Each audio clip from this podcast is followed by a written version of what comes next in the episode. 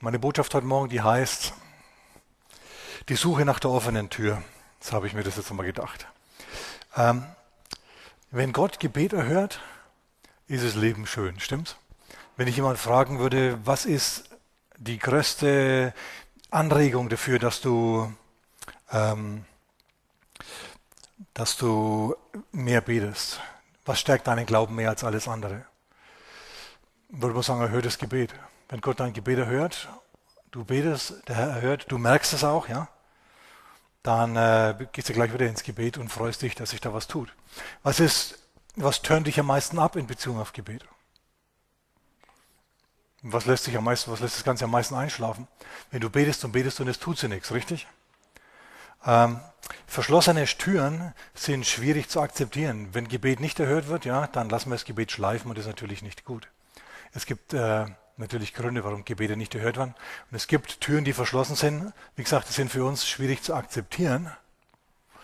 Aber ähm, wir untersuchen jetzt ein bisschen, warum es offene Türen und warum manche Türen zu sind. Na, denn die Sache ist nämlich die, dass Gott selber mehr als alle anderen Menschen auf der Welt vor verschlossenen Türen steht. Ist euch das bewusst? In der Offenbarung, in Kapitel 3, in Vers 20, da sagt Jesus zur Gemeinde in Laodicea, siehe, ich stehe vor der Tür und klopfe an. wenn du mich reinlässt, wenn du mir öffnest, dann komme ich zu dir und wir essen miteinander. Und wenn du überwindest, dann lasse ich dich mitsitzen auf meinem Thron. Also die Tür aufzumachen, zahlt sich schon auf, aus. Kurzfristig, wenn Jesus und du miteinander essen tut, ja, dann habt ihr ja wenigstens was zu essen. Dann wirst du also schon mal nicht verhungern. Also in anderen Worten, deine Not, ist, deiner Not wird begegnet. Erstens und zweitens in der Zukunft, was sie allen Ernstes an seiner Autorität und an seiner Allmacht teilhaben. Das ist ganz wunderbar.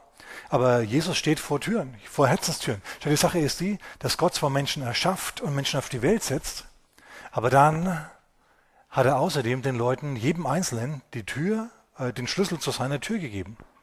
Oder ihrer. So, und ob du Gott reinlässt oder nicht, ist deine Sache. Und ich sage euch ja mal, wenn ich so auf die Welt hinausschaue, ja, dann steht ja Gott vor allen möglichen Herzen, vor allen Herzen, Menschenherzen und klopft an. Und wie viele lassen ihn rein, sag mal. So die Person, die sich mit verschlossenen Türen am besten auskennt, wahrscheinlich manchmal den größten Frustlevel hat, okay, ist der Herr selber, preis dem Herrn. Und äh, wir machen jetzt ihm nochmal die Tür auf, sagen wir jemand Amen. Ähm, und er hat äh, Nicole einen Eindruck gegeben. Deswegen äh, bitte ich jetzt, dass sie ganz kurz kommt und den mitteilt. Preis dem Herrn. Nicole. Danke dir. Und zwar hatte ich äh, das Wort von Gott, dass er zu jedem Einzelnen von uns sagt, ich sehe dich. Und er meint damit, ich sehe dich ganz genau, ich habe dich geschaffen, ich kenne dich ganz genau und ich möchte, dass du wieder in diese intensive Beziehung zu mir kommst. Da ist so viel Distanz, da ist so viel Raum und da ist keine richtige Nähe mehr oft. Und ähm, ja, das ist wirklich so, dass Gott sagt, ich ertrage das nicht. Ich brauche diese intensive Beziehung zu dir, ich möchte es. Und ja, das ja, wollte ich weitergeben und ich bete auch ganz kurz dafür, weil das so wichtig ist. Papa, ich danke dir, dass du uns geschaffen hast, dass du uns wunderbar gemacht hast, dass du ja, weißt, wie viele Haare wir auf dem Kopf haben. Und ich danke dir, dass du uns ganz genau kennst und du weißt, wo wir Distanzen aufbauen, du weißt, wo wir die Nähe nicht zulassen, wo wir dich nicht an uns ranlassen. Und ich bete, dass du uns das zeigst und dass ja, wir das mit dir zusammen, Jesus, wegtun, diese Distanz. Ich danke dir, dass du jetzt kommst, dass du jedem das zeigst, ihm hinterhergehst und ja, wie wir da in diese richtig intensive Beziehung zu dir kommen, die wir so sehr brauchen. Und ich danke dir, dass du dich danach sehnst und dass du das willst und ja, dass du uns echt so sehr liebst. Amen. Amen. Amen. Gut, siehst du, wir haben uns jetzt nicht abgesprochen. Ich habe nicht gewusst, was ich sagen wollte, aber irgendwie passt es zusammen mit dem, was ich gerade gesagt habe. Tja, versucht der Herr vielleicht doch irgendwie in ein Herz hineinzukommen. Das, denke ich immer, ist genau die Sache. Okay, jetzt lasst uns mal nochmal aufschlagen zum Offen zur Offenbarung, Kapitel 3. In Vers 7 steht dieser bekannte Vers, den wir jetzt schon in der Vergangenheit ein paar Mal zitiert haben, ähm, am Sonntagmorgen. Und zwar steht da in Offenbarung Kapitel 3 im Sendschreiben an Philadelphia dieser wunderbare Satz. Vers 7. Dies sagt der Heilige, der Wahrhaftige, der den Schlüssel Davids hat.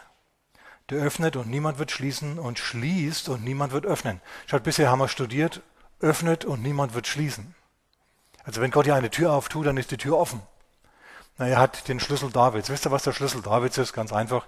Der Schlüssel Davids ist das Wort Gottes. Insofern. Äh, David war zum König bestellt, bestellt vom Herrn, aber man hat ihn zunächst einmal nicht reingelassen. Ja, der König Saul hat versucht, ihn zu vernichten und so weiter. Er ist bis nach äh, äh, ins Philisterland gegangen und so weiter. So, es hat zugesehen, es hat ausgesehen, als ob diese, ob der Schlüssel, äh, als ob der Thronsaal zu wäre, als ob die Tür zum Thronsaal für David ein für alle Mal zu wäre. Jahrelang, mehr als zehn Jahre lang, ist dieser Mann durchs Gebüsch getigert und musste sich schützen äh, durch Verstecken vom bösen König Saul. Aber Gott hat ihm das, die Zusage gegeben, du bist ein Mann nach meinem Herzen, du bist der nächste König. Es hat überhaupt nicht so ausgesehen, aber dieser Schlüssel Davids, dieses Wort, diese Verheißung, diese Zusage, die ist zum Schluss wahr geworden. Sagen wir jemand Amen. Ist David zum König geworden? Ja, zum größten König, den Israel jemals hatte, ist David geworden. So der Schlüssel Davids ist die spezielle Zusage, die Gott dir macht. Wenn du irgendein Anliegen hast, irgendein Problem hast, die Stange im Nebel hast, nicht weißt, was du machen sollst, dann brauchst du ein Wort vom Herrn. Und es kommt nicht immer einfach so. Ja, ich äh, komme gleich noch drauf. Manchmal musst du da ein wenig drauf warten. Und das musst du dir auch eingestehen. Du musst, da, du musst dir das eingestehen. Du musst sagen, wenn du zum Beispiel krank bist oder kein Geld hast oder Probleme hast auf irgendeinem anderen Gebiet, musst du sagen, wenn du in dein Herz schaust, nee, ich habe dafür keinen Glauben. Hm, was magst du dann? Dann wendest du dich zum Herrn und bittest den Herrn um einen Schlüssel, um ein Wort. Wisst ihr, uns, äh, dem Petrus heißt es in Matthäus Kapitel 16, sind die Schlüssel zum Himmelreich gegeben worden. Wisst ihr, was der Schlüssel zum Reich Gottes ist? Bitte das Wort Gottes. Du musst in deinem Herzen glauben und mit deinem Mund bekennen, dass Jesus Herr ist. In dem Moment gehst du durch die Tür ins Reich Gottes hinein. Der Schlüssel ist das geglaubte Wort. Der Schlüssel ist das bekannte Wort. Könnt ihr das sehen? Leute, das ist so grundlegend, aber das wird dermaßen oft vergessen, vor allem in Bezug auf verschlossene Türen. Wie gesagt, wir beschäftigen uns hier heute mal mit verschlossenen Türen, denn es heißt hier, ich lese es nochmal, ich bin derjenige, der schließt und niemand wird öffnen. In anderen Worten, Gott macht da mal Türen zu. Wir haben immer gern offene Türen. Aber was machen wir mit verschlossenen Türen? Mit denen müssen wir uns arrangieren, denn ich sage da mal eines, du wirst in deinem Leben noch öfter, noch ziemlich oft, wahrscheinlich unangenehm oft, vor verschlossenen Türen stehen. Und dann musst du wissen, was Sache ist. Manchmal, naja, ich muss, ich muss strukturiert vorgehen, bevor ich hier da von der, von der Hüfte schieße. Okay, ich lese mal hier noch gar fertig. Schließt und niemand wird öffnen. Na, ich kenne deine Werke, siehe, ich habe eine geöffnete Tür vor dir gegeben und die niemand schließen kann, denn du hast eine kleine Kraft und hast mein Wort bewahrt.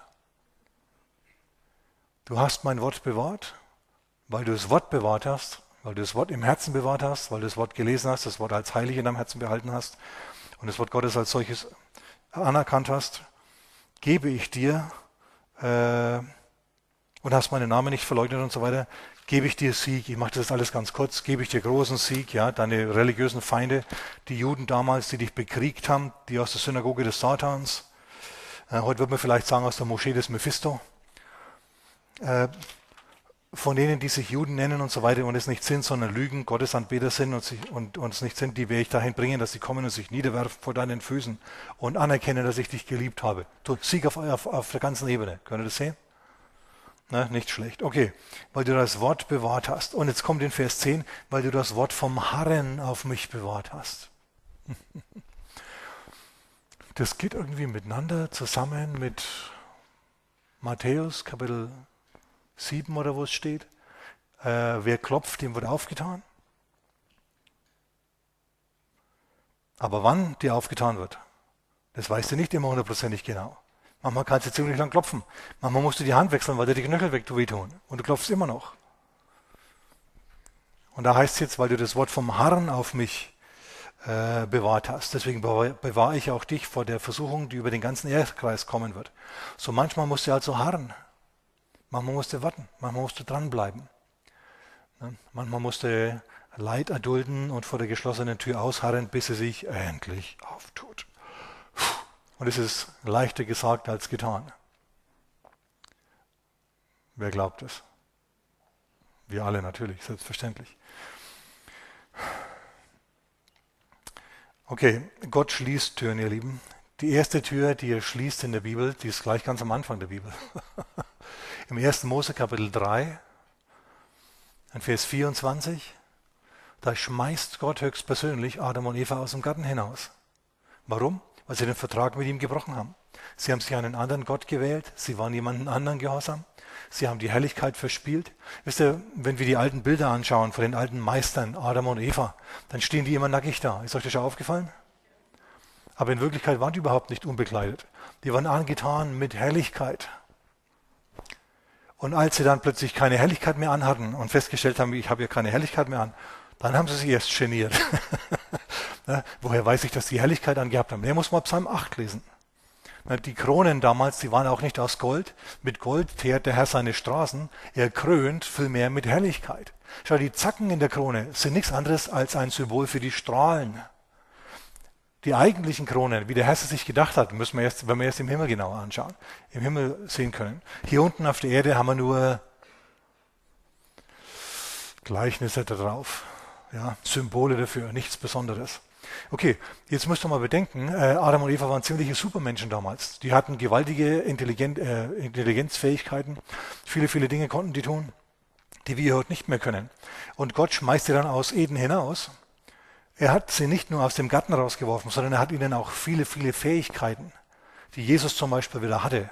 Jesus ist übers Wasser gelaufen. Wie viele Leute kennst du, die übers Wasser gehen? Und solche Dinge. Jesus hat Dinge getan, die nur Adam tun konnte vor dem Fall. Ja, Adam war nämlich das auf der Erde, was Gott im Himmel ist. Mai, mai, mai. Ne? Weil die nämlich miteinander quasi verwandt waren. Der eine war in einer gewissen Weise nicht nur das Geschöpf, sondern auch der Sohn des anderen. Also Adam, der Sohn Gottes in einer gewissen Weise. In der Bibel wird er der erste Adam genannt, der zweite Adam ist Jesus. Das heißt nicht, dass Adam dasselbe ist wie Jesus, okay? Jesus ist der eingeborene Sohn Gottes und ist nochmal was Besonderes, ist nochmal eine ganz andere Kategorie. Aber ähm, Adam war durchaus was Besonderes. Können wir heute gar nicht mehr nachvollziehen, was der alles konnte, was der alles tat. Ähm, was wir auf jeden Fall wissen ist, dass Gott ihn hinausgeworfen hat, damit er nicht auch noch vom Baum des Lebens isst und dann ewig in seiner Sündennatur stecken bleibt. In seiner, von seiner ruinierten äh, Sündennatur nicht mehr verändert werden kann. Festge festgelegt ist da ein für alle Mal. Das wäre wirklich schlecht gewesen. Also der, um nicht auch noch an den Baum des Lebens zu kommen, hat Gott diesen Garten verschlossen. Er hat dort die Cherubim gepflanzt mit dem kreisenden Schwert. Stell dir mal vor, wie so Hubschrauberrotoren, versteht ihr? Dass wenn du da hingehen würdest, äh, es nicht überleben würdest. So, der Herr hat also diese Tür zugemacht, aber indem er die eine Tür zugemacht hat, hat er auch eine andere aufgemacht. Eden war relativ klein, wisst ihr? Und jetzt stand die Tür offen für den ganzen Rest der Welt. Und der Mensch hat sich in der Zwischenzeit damit beschäftigt, die Welt zu bevölkern und sie sich untertan zu machen. Hm, wenn Gott eine Tür schließt, dann äh, macht er eine andere auf. Er lässt sich nicht ewig im Leerlauf hängen. Definitiv. Okay, er will, dass es weitergeht mit dir. Erstens.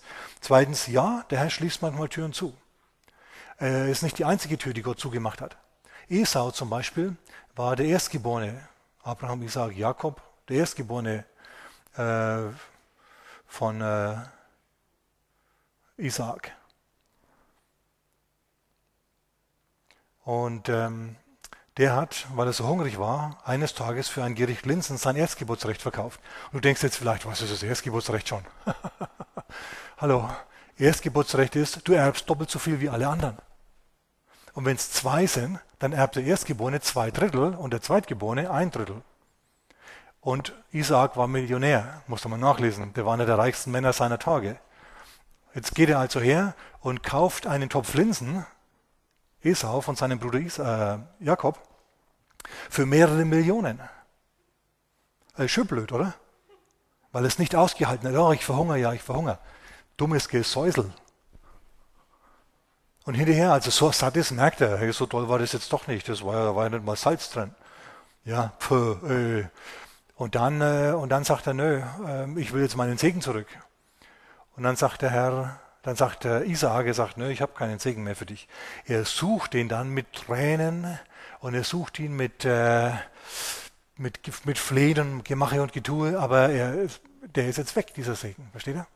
Es das heißt jetzt nicht, dass das Leben vorbei ist für den Mann Esau. Der wird immer noch gesegnet vom Herrn später. Und er hat mehr als genug. Der wird selber zum Millionär aus eigener Kraft. Aber dieser Segen war weg. Bedeutet, Taten haben Konsequenzen, ihr Lieben. Und wenn du lang genug rumblödelst und nicht wirklich ganze Sache machst mit dem Herrn, dann fällst du eines Tages über die Kante und findest dich an einem Ort wieder, der noch viel heißer ist als dieser Gottesdienstraum heute Morgen.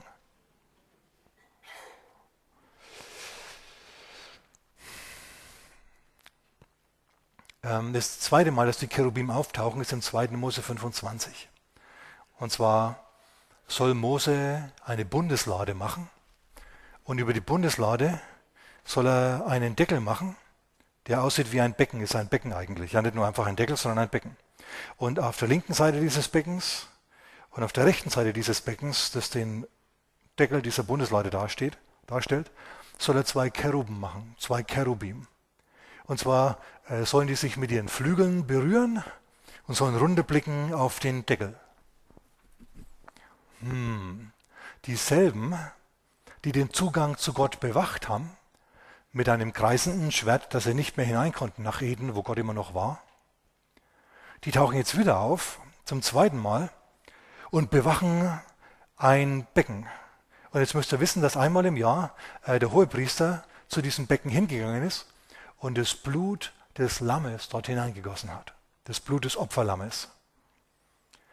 Und auf die Art und Weise Sühnung erwirkt hat für die Sünden Israels und dadurch erwirkt hat, dass das Volk quasi im bildlichen Sinn äh, durch dieses, durch, über diese Blutschwelle quasi, quasi hineingehen konnten in die Gegenwart Gottes. In der Stiftshütte jenseits der Arche, also der Lade, der Arche der Lade, ähm, war nämlich die Shekinah-Herrlichkeit Gottes.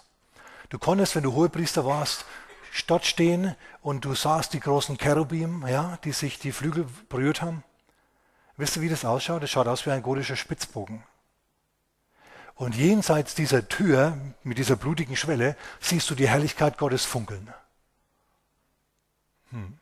Jetzt musst du dir vorstellen, dass diese Lade im Boden versenkt ist. Stell dir das mal vor, die Lade ist im Boden versenkt, in dieser Lade ist das Wort Gottes, also sind die zehn Gebote drinnen und der Topf Manna und so weiter und der Aaronstab, der gegrünt hat. Aber stell dir mal vor, das Ding ist im Boden versenkt dann ist plötzlich dieses Becken, wie gesagt, ein Fußwaschbecken so quasi, dann ist es quasi eine Schwelle. Und die Tür wird geformt von zwei Keruben. Diesmal bewähren sie dir allerdings nicht den Zugang mit dem Schwert, sondern diesmal erlauben sie den Zugang durchs Blut hindurch. Könnt ihr das sehen? So Gott macht also eine neue Tür auf. Die Tür, die er früher verschlossen hat, macht er jetzt wieder auf. Nicht völlig, nicht ganz und gar, aber er, machte, er gibt den Menschen wieder einen Zugang zu Gott. Das war das Alte Testament, das war das Volk der Juden. Aus den Juden ist nämlich das Heil. Wisst ihr, aus den Juden kam der Christus. Aber das ist alles symbolisch. Das waren ja nur goldene Keruben. Goldkeruben können dich nicht erlösen. Es gibt auch noch echte Cherubim. Und diese echten Keruben sind im Tempel im Himmel. Auf der himmlischen Bundeslade obendrauf. Da ist nämlich auch ein Becken. Denn, das, denn die Bundeslade auf der Erde unten ist ein Symbol oder ist eine, ist eine Nachahmung der echten Bundeslade im Himmel. Und auf der echten Bundeslade stehen echte Keruben, die tatsächlich so eine Tür formen. Und als Jesus dort, das ist jetzt Hebräer Kapitel 9 irgendwo, Vers 12 oder so, als Jesus dort mit seinem eigenen Blut hinging und sein eigenes Blut auf diese Schwelle goss, in dem Moment war der Zugang wieder offen zwischen Gott und den Menschen. Der Mensch konnte wieder zu Gott. Der Mensch konnte von neuem geboren werden, in seinem Herzen erneuert werden und wieder zum Kind Gottes werden. So, äh, was damals verschlossen war, was damals der Herr verschlossen hat, Eden, das Gott verschlossen hat, steht jetzt wieder offen. Wir haben vom Baum des Lebens gegessen, denn dieser Baum hat einen Namen. Wisst ihr, wie der heißt? Ja, genau, er heißt Jesus. Das ist, ist ein ganz ein hässlicher Baum gewesen auf der Erde hier unten. Aber in Wirklichkeit war das ein wunderbarer Baum, der Früchte der Erlösung getragen hat ja, der, an dem Verheißungen wachsen, Verheißungen Gottes wachsen, die du pflücken kannst, die du verinnerlichen kannst, verdauen kannst, glauben kannst im Herzen, bis du sie bekennst mit dem Mund und dann steht dir die Tür zum Segen offen. In anderen Worten, dann kannst du das haben und erleben, was die Verheißung eben dir verheißt. Halleluja, sag mal, preis dem Herrn. Aber manchmal macht Gott Türen zu.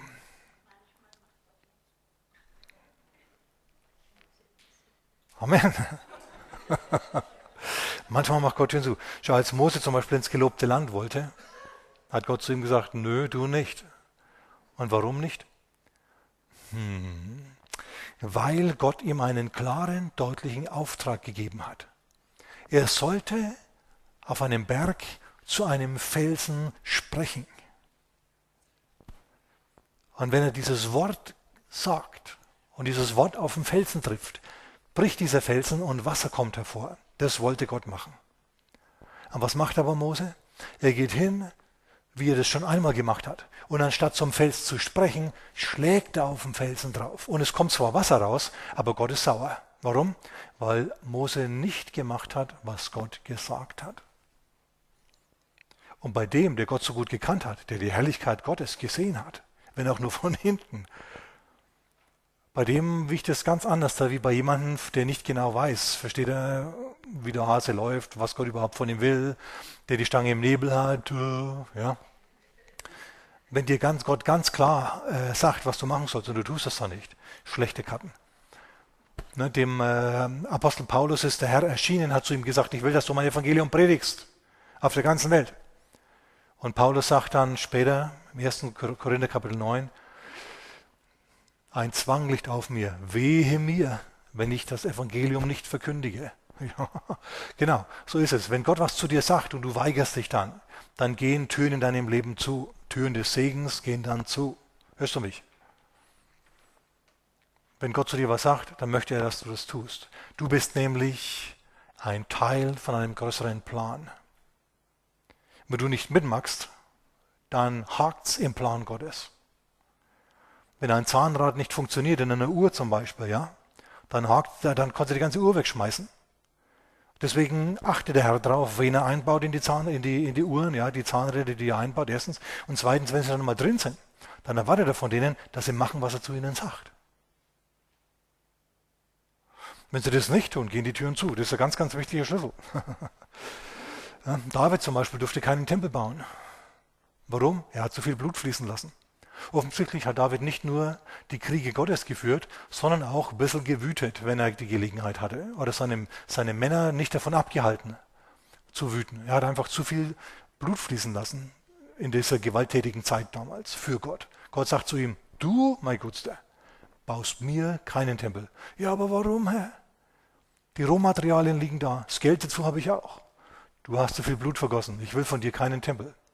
Dein Sohn wird meinen Tempel bauen der Typ, der der Friedliche heißt, Salomo, Shlomo, Salman, das bedeutet alles dasselbe. Das bedeutet alles der Friedliche. Vom Friedlichen lässt sich der Herr einen Tempel bauen. Sprich zu mir. Sprich zu mir. Zeig mir, dass der Herr nicht am Krieg interessiert ist, sondern in erster Linie am Frieden. Ja, dass natürlich der Herr der Herr der Herrscher ist und dass man manchmal Krieg führen muss, aber dass er das nicht dass das nicht seine Hauptbeschäftigung ist, dass er das nicht am liebsten macht, dass er nicht ständig die ganze Zeit nach Streit sucht, damit er ein bisschen Krieg führen kann. Ja, der Herr liegt auf Frieden wert. Hm, okay, David hat was gelernt, allerdings war es da zu spät. Nun gut. Wir halten jetzt einmal fest. Ungehorsam verschließt die Türen Gottes. Hey, Ungehorsam kann dazu führen, dass du halb wahnsinnig wirst. Frag mal den König Saul. Der hatte auch ein Wort vom Herrn ein kriegerisches Wort vom Herrn, der hat nicht genug Blut fließen lassen. Der hat die Feinde Gottes leben lassen, obwohl Gott gesagt hat, hey, jetzt ein Maß ist voll, mach da jetzt was. Er hat sich gedacht, ach, König lasse ich leben und die Tiere, die plündere ich einfach und so weiter und so fort. Und da hat der Herr ihn verworfen, wenn ihr euch erinnert. Der Herr hat ihn dafür verworfen, dass er nicht gemacht hat, was der Herr gesagt hat. Okay, die Tür zum Königtum, zum erfolgreichen Königtum, war für Saul verschlossen. Hm, Sag mal mit mir, Ungehorsam verschließt Türen. Wenn du also auf der Suche nach der offenen Tür des Segens bist, hinein in die Gegenwart Gottes, dann musst du immer wieder mal Buße tun, musst immer wieder mal, immer wieder mal schauen, Herr, tue ich eigentlich, was du möchtest, dass ich tue? Oder habe ich irgendwie äh, die Ausfahrt verpasst? Weißt du, der Herr ist gnädig, der Herr ist barmherzig. Er weiß, dass wir zwei Beiner sind. Er weiß, dass wir immer wieder mal die Ausfahrt verpassen. Aber dann erwartet er von uns, dass wir umkehren und wieder uns in die richtige Richtung äh, begeben. Der Herr lässt dich nicht sofort fallen wie eine heiße Kartoffel, wenn du mal einen Fehler gemacht hast. Du meine Güte. Denk nur mal an den Petrus. Denk nur mal an David. Denk nur mal an viele, viele andere. An, an alle möglichen Männer Gottes. Mose und sonst jemanden. Die hat er alle zum Schluss doch wieder benutzt, ja. Manche hat er pausieren lassen. Mose mal 40 Jahre. War bestimmt viel Spaß. Ja, mit den Schafen da in dieser Gluthitze am Sinai durch rumzutigern. Du meine Güte. Später hat er das 40 Jahre lang mit Menschen gemacht. Vielleicht war das noch schwieriger. Naja, Okay, äh, lass mich zum nächsten Punkt kommen. Bin hier erst bei Satz 7, bei Zeile 7 in meiner, in meinen Notizen. Vielleicht müssen wir da nächste Woche weitermachen, aber das kennen wir ja schon.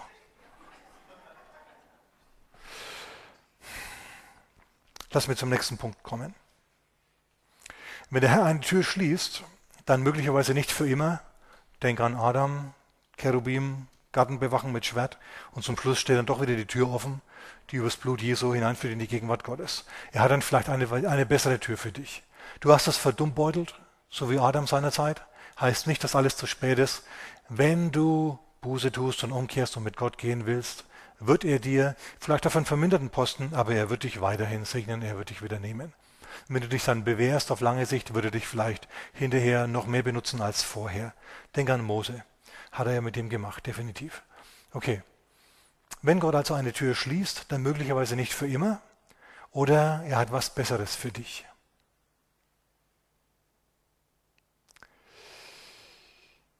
Okay, jetzt lassen wir mal zu einem anderen Punkt gehen, der uns auch noch betrifft, der ganz, ganz wichtig ist. Gott hat möglicherweise einen verborgenen Plan, den du nicht erfassen kannst. Und deswegen gehen manche Türen zu, und obwohl du es so sehr willst, dass sie offen bleiben oder offen, dass sie aufgehen. Du denkst dir, warum habe ich diese Stelle nicht bekommen? Warum habe ich die und so weiter, hat mich, hat mich jene Frau verschmäht. Ja, warum, warum, warum?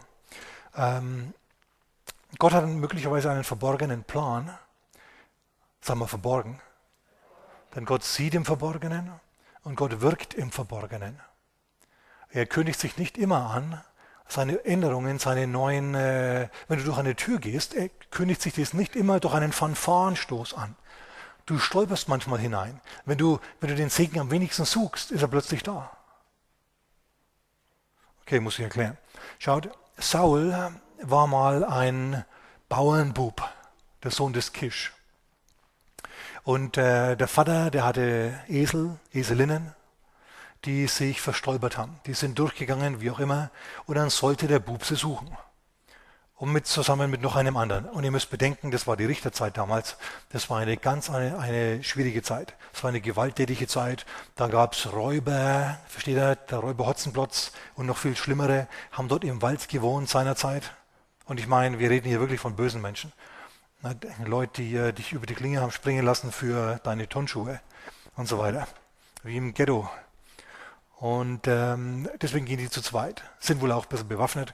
Auf jeden Fall laufen sie jetzt durch die Gegend. Und das müsst ihr mal nachlesen, im 1. Samuel Kapitel 9. Die gehen durchs Land, äh, die ziehen übers Gebirge Benjamin, äh, Ephraim. Dann ziehen sie durchs Land Shalisha. Dann ziehen sie durchs Land, habe ich jetzt vergessen mit dem Schreck. Dann ziehen sie durchs Land Benjamin. Und dann kommen sie ins Land Zuf.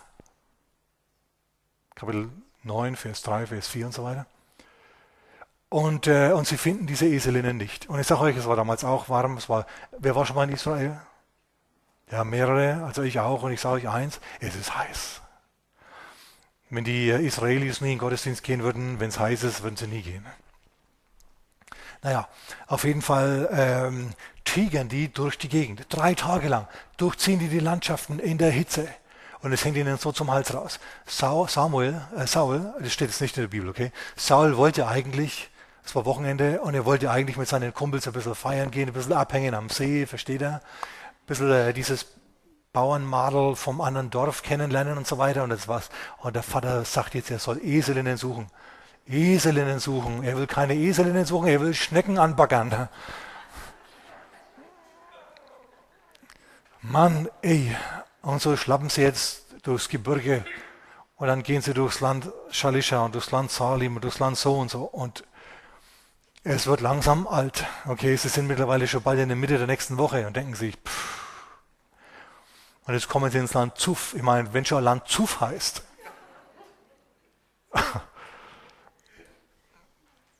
Aber da kommt plötzlich dem, äh, dem Diener der offensichtlich ein bisschen äh, gesprächiger war und vielleicht menschenfreundlicher war als der Saul, ja, dem kommt eine Idee. Hey, in der Stadt dort unten, äh, da wohnt ein Seher.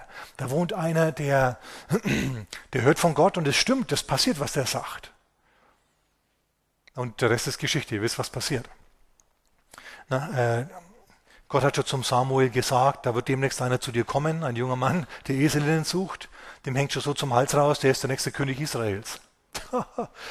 Und dann äh, wartet der Samuel schon an der, am, am Tor dieser Stadt, ja, bis die beiden kommen. Und die beiden kommen, tupfen sich den Schweiß ab, weil, versteht ihr, die Luft flimmert, der Staub hängt an ihren Füßen, sie schlappen durch die Gegend, kommen ans, ans Tor und sagen, hey alter Mann, weißt du, wo das Haus des Sehers ist?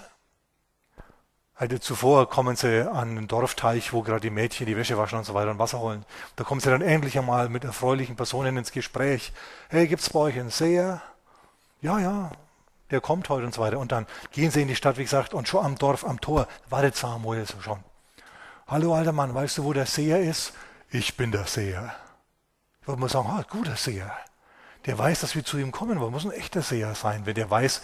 Und dann sagt Samuel auch noch, die Eselinnen, wegen denen du unterwegs bist, mach dir keine Gedanken, die sind längst gefunden. Der Vater macht sich Sorgen um euch.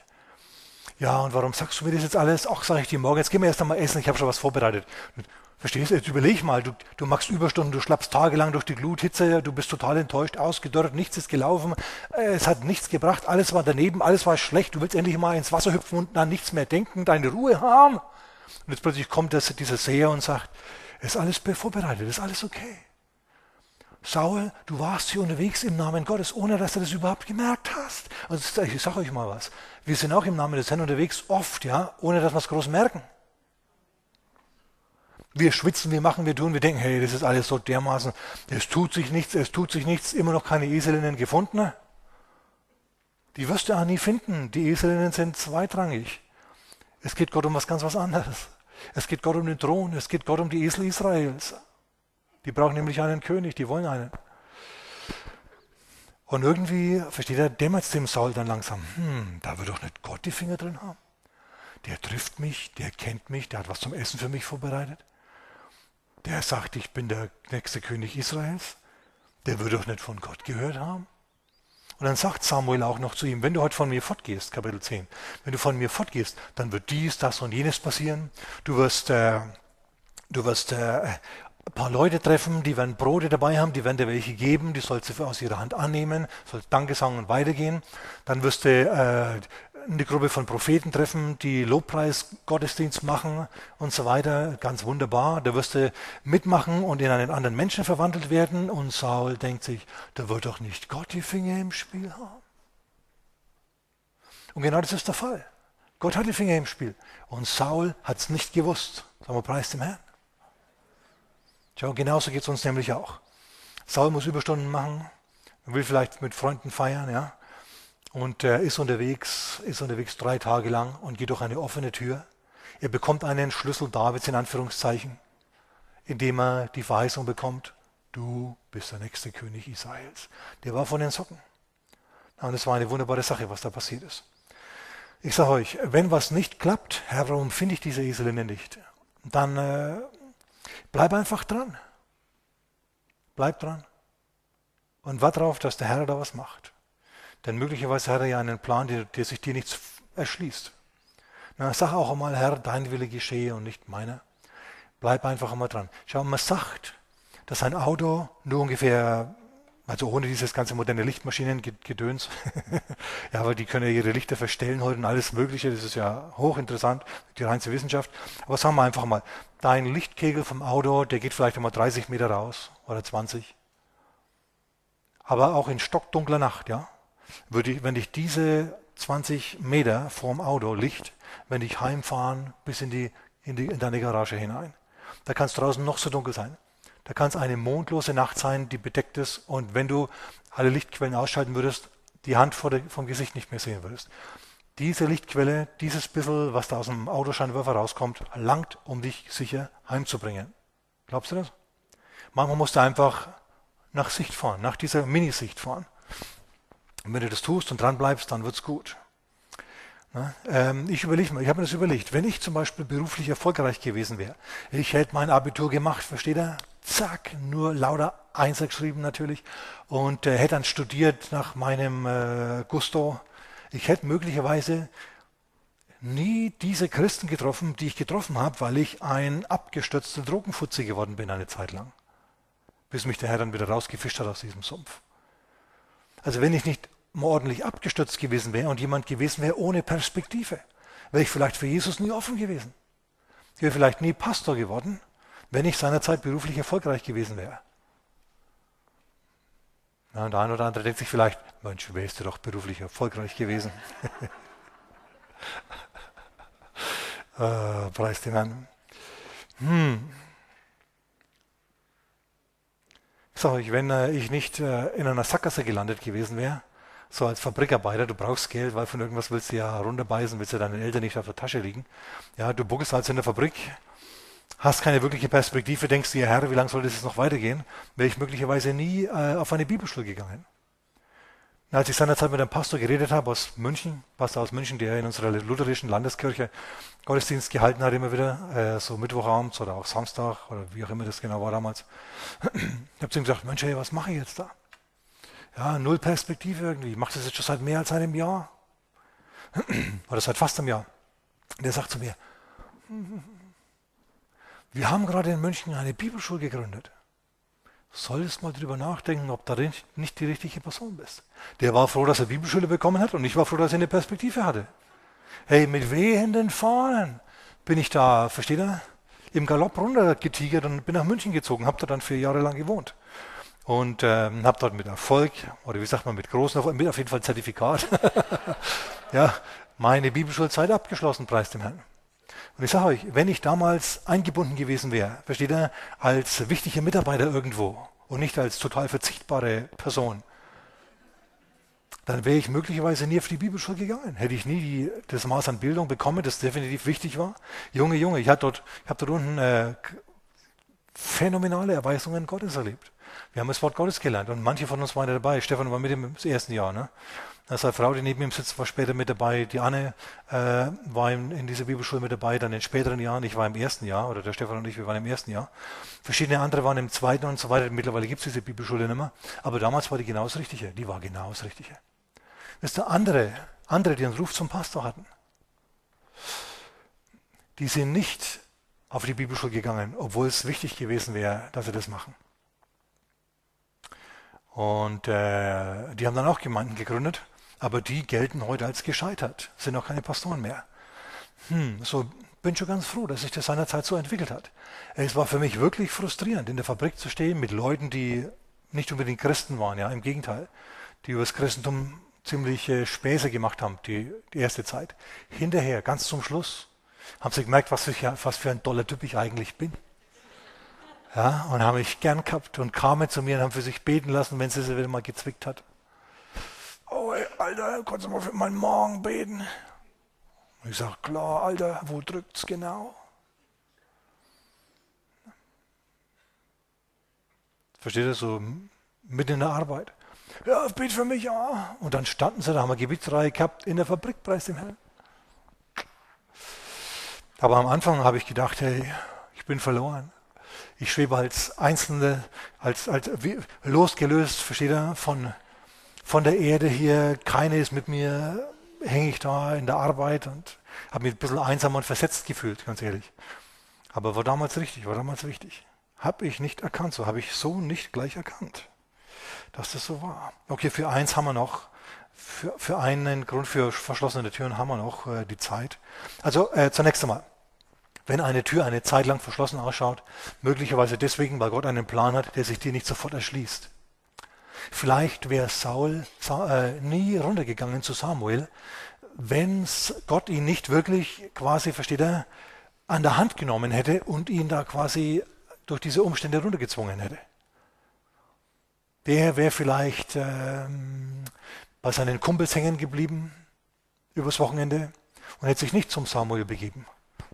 Auf die Art und Weise wäre das alles anders gekommen. Halten wir mal fest, der Herr, der hat einen verborgenen Plan in mehr Dingen, als wir erfassen können. Und ähm, was da passiert, warum die Dinge passieren, die passieren, erschließt sich uns nicht immer völlig. David zum Beispiel, oder nehmen wir mal den Josef. Josef ist von seinen Brüdern verfolgt worden. Aber wenn er nicht nach Ägypten verkauft worden wäre, dann wäre er nie im Leben zum Großvezier des Pharao geworden. Hey, auf die Art und Weise ist er zur Rettung nicht nur äh, von sich selber, sondern seiner Familie und ganz Ägyptens geworden, denn er war ein Mann Gottes. Halleluja. So, wir halten mal fest, als, der, als Josef in der trockenen Zisterne war und der Deckel zu war, hat er gedacht, er ist jetzt lebendig begraben. Hat er gedacht, er ist jetzt tot. Er ist jetzt fertig. Aber es kam dann einer Ruben und hat ihn wieder rausgeholt. Ja, es gab auch noch andere, die im Loch gesteckt haben. Äh, Jeremia zum Beispiel. Da kam, ein, da kam dann ein Kuschiter, ein schwarzer Mann, der den Mann äh, befreit hat, ihn mit Essen versorgt hat und so weiter und ihn äh, dann wieder herausgeholt hat aus diesem, aus diesem äh, Drecksloch, in dem er gesteckt hat. Ja, andere, äh, Paulus und so weiter ist auch festgesteckt in einem Gefängnis, in äh, Philippi zum Beispiel. Die machen Lobpreis, die sind begeistert, weil sie wissen, dass der Herr einen verborgenen Plan hat und dass das kein Grund ist, äh, sich irgendwie äh, schlecht zu fühlen, wenn es mal so aussieht, als ging nichts mehr. Und er macht Lobpreis und ihr, ihr wisst, was passiert. Ein Erdbeben rummelt, die Türen gehen auf und jetzt rennt Paulus nicht im dynamischen Schrittes raus, sondern er bleibt drinnen, bis er den Gefängniswärter hört, der Panik hat und äh, den Trakt entlang rennt und, und sieht, die ganzen Türen sind offen. Und er zieht schon das Schwert und er will sich ins Schwert stürzen. Denn wenn einer von diesen totgeweihten Gefangenen äh, geflohen ist, dann würde Gefängniswärter seine Strafe erleben. Die Römer waren nicht zimperlich. Auf, bei den Römern gab es die Todesstrafe, wenn du dein Schwert verloren hast. Stell dir das mal vor. Was, du hast dein Schwert verloren? Rübe ab. Die waren absolut vernarrt in Disziplin und die haben dir Grund gegeben, dich so zu verhalten, wie sie das wollten. Ja, beinharte Diktatur war das, soweit das Militär äh, betroffen war. Und Paulus ruft und sagt, tu dir nichts an, wir sind alle hier. Er geht durch diese offene Tür nicht durch, denn er weiß, die Tür, die offene Tür, die Gott für ihn gemacht hat, ist noch viel größer als das bisschen Gefängnistür. Und dann kommt dieser Mann rein, dieser Gefängniswärter, und er fällt zu ihren Füßen nieder.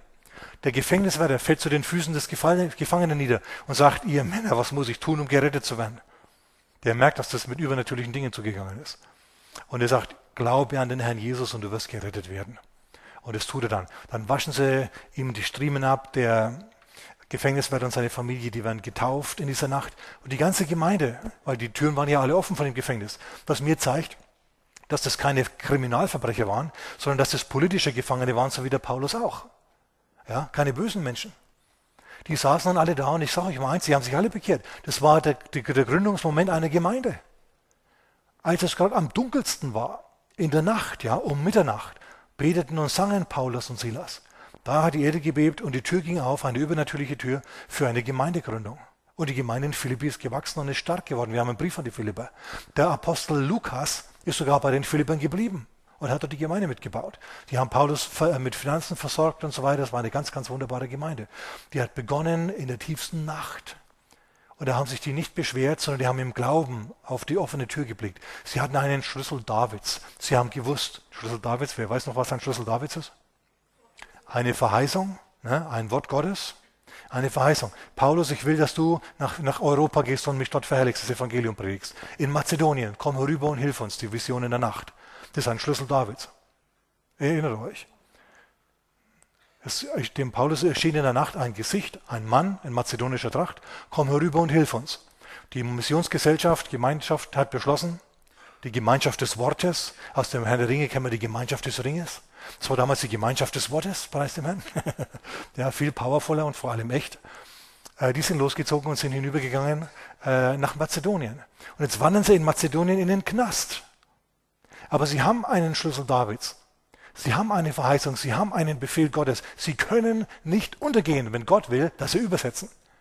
Sie können nicht im Gefängnis verrecken, wenn der Herr will, dass sie Gemeinden gründen in Europa. Also was machen sie? Sie lassen sich nicht beirren. Sie singen, ja, sie klatschen, sie beten. Die Gefangenen hören sie. Und diese Stunde ist noch die Stunde, in dem äh, die Gemeinde ge äh, gegründet wird in Philippi. Finde ich super. Schon diese Perspektive müssen wir uns auch angewöhnen, dass bloß weil wir mal irgendwie ähm, im Loch stecken, es ist nicht das Ende aller Tage. Der Herr hat vielleicht einen Plan mit dir, der sich dir nicht sofort erschließt. Schon Paulus ist ja wirklich irgendwie durch den Mangel gegangen. Also nicht durch den Mangel, sondern durch die Mangel. Versteht ihr? wo man durchgedreht wird ähm, und plattgewalzt wird ein bisschen. Ähm, viel später, ich habe es neulich schon mal erwähnt, bei Jona vor 14 Tagen. Na, Jona ist ins Mittelmeer geworfen worden, da kam ein Sturm wegen, äh, wegen Jona. Äh, als Paulus auf dem Mittelmeer schippern tut, kommt auch ein Sturm. Und Gott schmeißt auch Paulus ins Wasser. Das Schiff zerschellt, alle anderen im Boot gehen auch ins Wasser. Die hängen am, Treib, an, am Treibholz dran und werden angelandet an äh, Malta. Und in Malta entsteht wieder eine Gemeinde. Und ähm, die Leute kommen, ihr wisst es, die Leute kommen und zünden ein Feuer an, weil kaum sind sie aus dem Wasser raus, fängt es an zu regnen. Top, oder? Du kommst gerade aus dem Wasser, möchtest es abtrocknen und dann beginnt es zu regnen. Spitze. Die haben also ein Feuer gemacht. Paulus hat zum allen Überfluss noch, ist er gebissen worden von einer äh, Giftschlange. Die schüttelt er dann ins Feuer ab. Ja, alle denken sich, uh, ein böser Krimineller, aber die sehen natürlich die Ketten ja, von den Gefangenen. Denken sie, der ist ein ganz besonders böser Mensch. Aber dann stirbt er nicht, dann denken sie, er ist ein Gott. Das hilft, wenn du das Wort Gottes bringen willst, wenn die Leute dich für einen Gott halten. Und dann betet er später auch noch für, ähm, für den, Ober, den, den Vater des Obersten der Insel. Und er wird geheilt. Und alle anderen Kranken kommen auch noch von der Insel und lassen sich heilen. Und nach drei Monaten hat Paulus eine Gemeinde auf Malta gegründet. Und die Obersten der Insel, zumindest der Vater des Obersten der Insel, der ist auch da mit dabei. Weißt du, wenn mal die Regierung dafür ist, dann kannst du nicht mehr dagegen sein so richtig. Merkt ihr das, dass die Regierung einen gewaltigen Zwang ausübt? Na, die, die befehlen dir, was du gefälligst gut finden sollst. Ähm, ich komme zu meinem zweiten Dingens nicht mehr, was ich eigentlich noch, noch sagen wollte. Gott hat einen verborgenen Plan, der sich nicht immer völlig erfassen lässt. Deswegen schauen manche Türen zu, aus, obwohl, sie, obwohl der Herr sie äh, aufmachen wird in der nicht allzu fernen Zukunft. Dabei bleiben wir heute mal. Wir schauen uns nächste Woche die geschlossenen Türen Gottes noch ein wenig weiter an. Ich will da nicht durchhudeln. Es ist viel zu gut, als dass man das hier rausschleudert. Nun gut. Amen. So viel für heute.